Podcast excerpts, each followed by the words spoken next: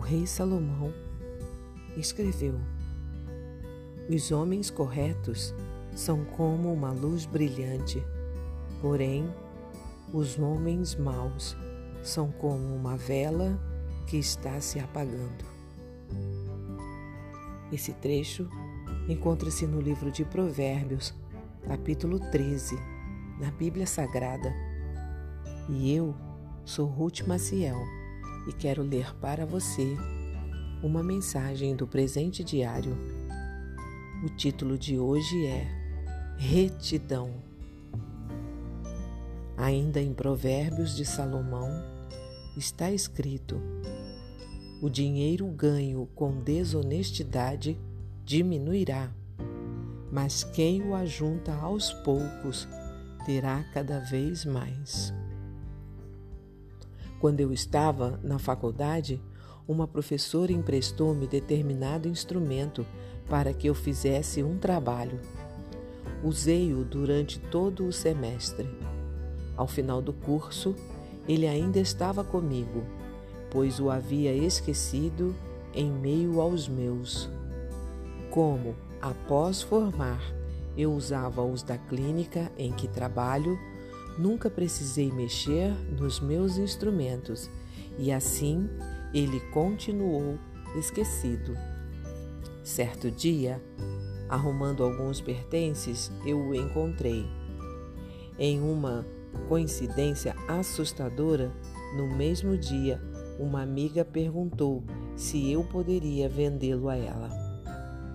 Ele custa cerca de 400 reais, portanto, era a oportunidade perfeita de ganhar alguns trocados. Afinal, eu não havia desembolsado nada para adquiri-lo. No momento de negociar, uma voz me falava à mente: Este instrumento não é seu, não venda, devolva ao dono. Tentei ignorá-la, mas depois de muito lutar, percebi que seria audácia minha vender o objeto e ignorar o Espírito Santo, que tentava me convencer de que estava para pecar. Devolvi-o, então, à minha professora, com muitos pedidos de desculpa pela demora.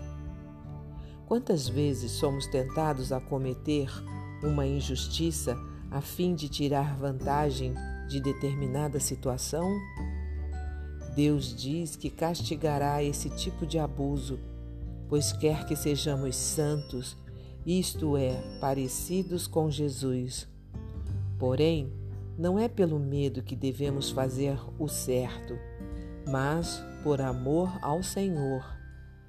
Deus nos testa a fim de sermos irrepreensíveis. Por isso, é bom estar sempre pronto a ouvir e obedecer quando o Espírito falar. Quando falhamos, o Senhor é misericordioso e compassivo, paciente e transbordante de amor, dando-nos uma nova oportunidade e perdoando-nos.